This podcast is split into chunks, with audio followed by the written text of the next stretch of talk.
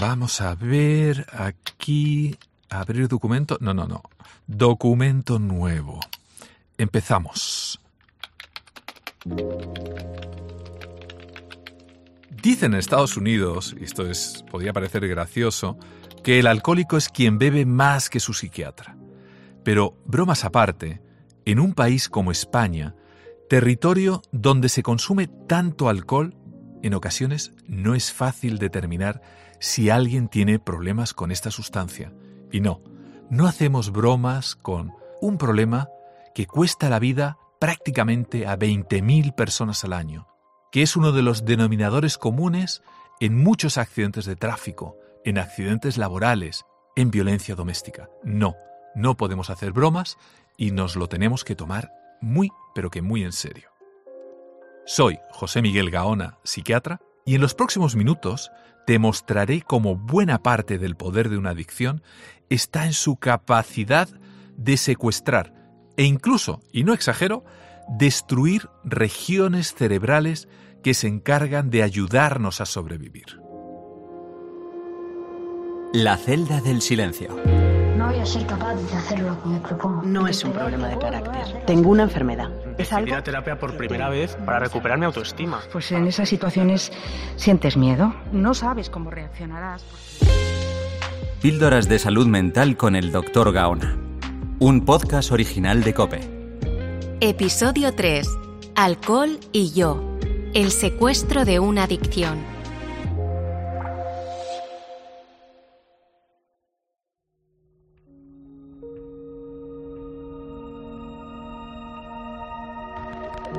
La primera pregunta que debemos hacernos para saber si hemos caído en esta adicción, yo diría que fíjate, que pasa por determinar si tenemos una relación especial con este líquido que no compartimos con otros elementos que también se venden en el supermercado, en el súper. Verduras, pescado, frutos secos. Pero fíjate qué paradójico. Se venden dosis mortales de este elemento líquido del que vamos a hablar ahora. En segundo lugar, debes valorar si el consumo de esta sustancia con la que tienes una relación así de particular te ha generado algún problema, no solo físico, sino también psicológico. ¿Has sido inoportuno con un tercero bajo sus efectos? ¿O bien con otra persona? Que podía ser, ¿por qué no? Tu propia pareja, que te ha llamado la atención acerca de que te has pasado bebiendo de más. O, peor aún, ¿has sufrido alguna sanción de tráfico por conducir ebrio?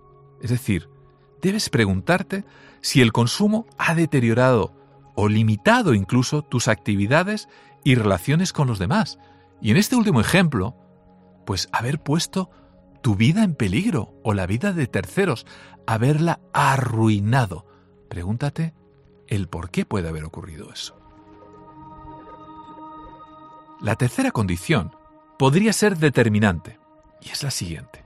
Si a pesar de vivir esa especial relación con el alcohol, y además de haber sufrido esas consecuencias por su consumo, entre otras las que acabamos de mencionar, Pregúntate con la mano en el corazón, ¿has sido incapaz de cesarlo?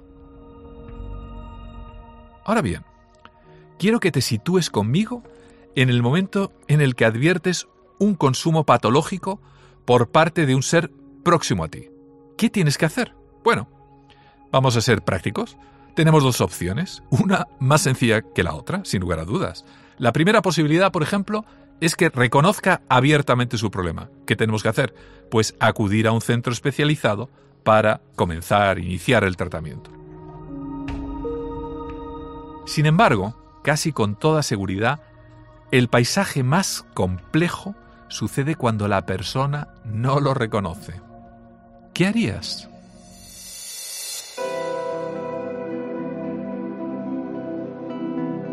Pues mira, vamos a hablar en plata. La familia y las amistades son fundamentales en este caso, son el trípode de la curación. El primer mandamiento es que tanto tú como las personas del entorno se encuentren convencidas del problema al 100% y si es posible, se pongan de acuerdo en el mensaje.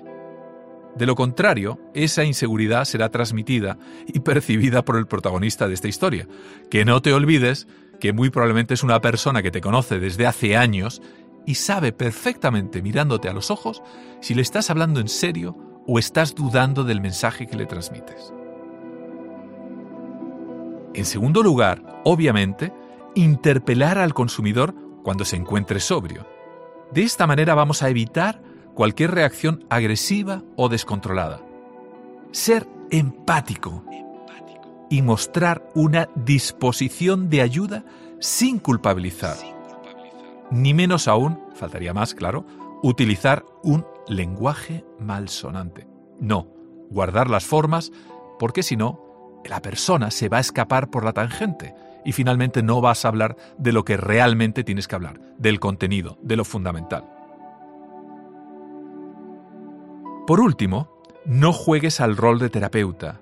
No hagas de psicólogo o psiquiatra. Deja ese papel a los profesionales. Ellos son los que finalmente harán el tratamiento y vigilarán su evolución. O incluso serán ellos los especialistas que le asesorarán correctamente para tomar decisiones en cada uno de los casos. Finalmente, recuerda que dejar de ser alcohólico no solo pasa por no beber, sino por una serie de cambios, de cambios de actitudes y por evitar, lógicamente, recaídas a lo largo de los años. Quizás la pregunta que debemos plantearnos es, ¿no será mejor brindar por la vida en vez de por el alcohol?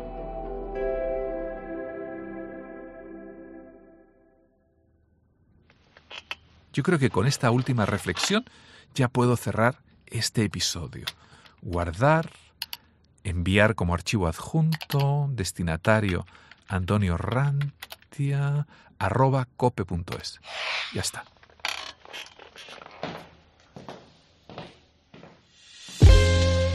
La celda del silencio. Píldoras de salud mental con el doctor Gaona. Un podcast original de Cope. Producción ejecutiva y dirección Antonio Rantia. Guión José Miguel Gaona y José Luis Concejero. Producción José Luis Concejero. Diseño sonoro Jesús Agudíez.